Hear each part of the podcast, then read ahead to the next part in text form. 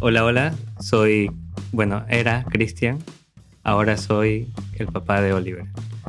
Hola, soy conocido por muchos nombres Juan Chipo Nini, pero hoy conocido como el papá de Aurora, el papá de Leticia.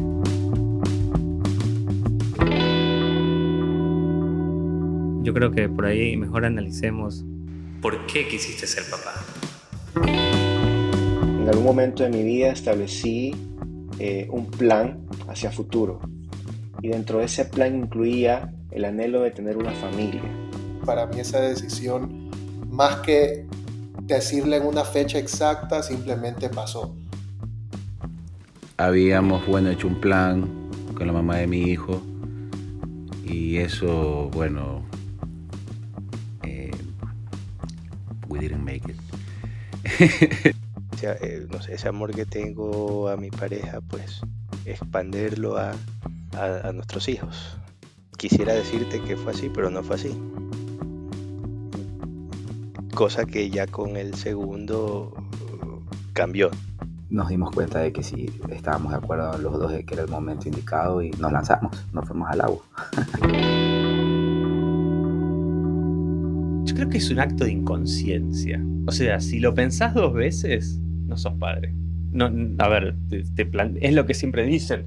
Hablas con un padre y no hay mejor método anticonceptivo.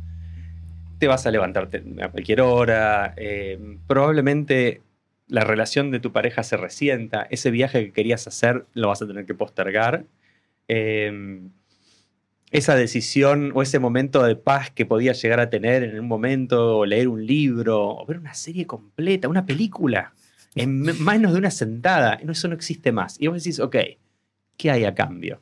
Bueno, a cambio tenés una serie de momentos, eh, momentos muy duros y unas alegrías que justifican todo. Y es como, alguien diría, esas alegrías, ¿me justifican todo? ¿Me justifican esta salida? ¿Me justifican esto? ¿Justifican lo otro? Entonces como que cuando yo hablo con no padres, que es como la categoría que creo que podríamos empezar a usar. También. Te encontrás como que les cuesta mucho visibilizar eso. Ahora, ¿por qué?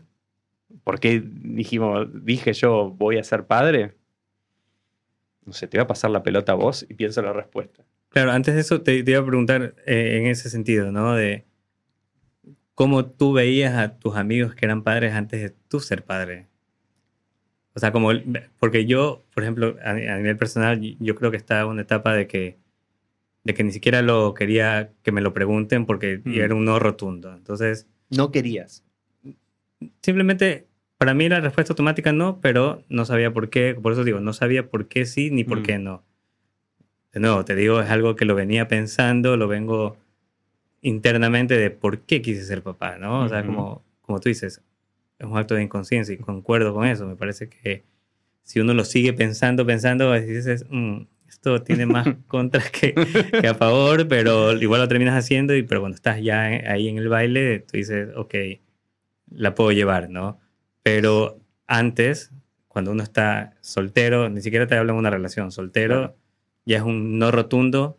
Yo creo que también por todo lo que se vende, digo, tampoco quiero romantizar la paternidad, porque no es algo, de nuevo, romántico, pero no es como, no es, por ahí no es tan difícil como se lo pintan, ¿no? Total. el mejor método anticonceptivo es hablar con otros padres porque las pasan mal, pero para mí es como que ver con lupa por qué la pasan mal. Completamente. Sí, sí, sí, estoy de acuerdo. Y a mí pasaba cuando veía a otros padres que hay dos cosas. O cuando veo a los no padres viendo a los padres, como que hay un, un gancho que tiene la paternidad, es quizás los padres no están siendo tan buenos y yo lo podría hacer mejor. Entonces hay muchos que dicen, no, es que en realidad esta persona se está quejando mucho y no está viendo lo que significa. Pero en realidad después termina siendo que la paternidad es como un espejo. Y es como que lo que vos pensabas que ibas a resolver fácil, probablemente lo resuelva fácil. Ahora, hay cosas que la paternidad te va a mostrar que son las más difíciles de resolver con las que te tenés que enfrentar. Y en ese sentido, a mí eso me motivó mucho a ser padre, porque fue como,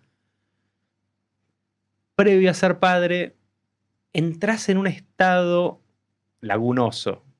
Como que te empezás a mover, o por lo menos a mí me pasaba, en donde cuánto más placer me va a dar otro restaurante que pueda ir a visitar. Cuánto más placer me puede dar la playa A de la playa B, este viaje.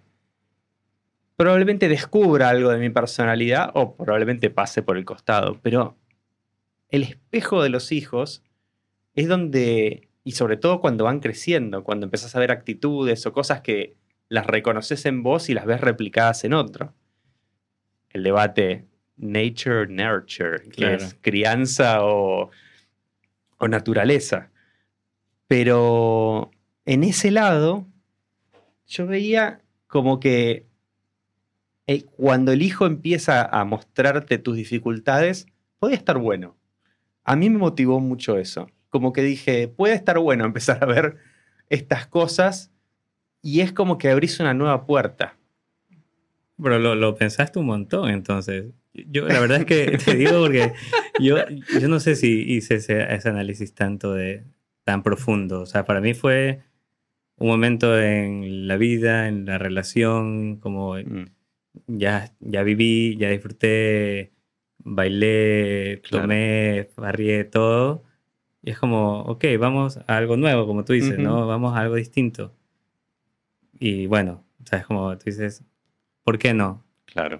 Como tú dices, por ahí esa persona se está quejando mucho, yo creo que lo puedo hacer mejor. Yo, yo creo que estoy en una etapa donde creo que he leído lo suficiente como para, para hacer mi propia fórmula. Claro. Yo veía y, y decía, o sea, me entraban otros miedos Ujú. por, por, por ahí la, la- la etapa en que estaba, no sé si son los típicos, pero es como el- los miedos de la estabilidad económica, de, de la familia que está lejos, en mi caso. Ujú. Mm, soy- estoy de Ecuador, estoy en Argentina, entonces toda la familia está lejos. Cómo, cómo, cómo hace la dinámica, porque todo es distinto, todo es desconocido, por así decirlo. Pero al final, como tú dices, ya es un acto de, de- de inconsciencia, de- del salto al vacío y entregarse y decir, bueno, vamos, que sea lo que sea, ¿no? O sea, como, ¿por qué no? Vamos a intentarlo. ¿Y tú qué tanto lo pensaste? ¿Tenemos otro padre sin resolver?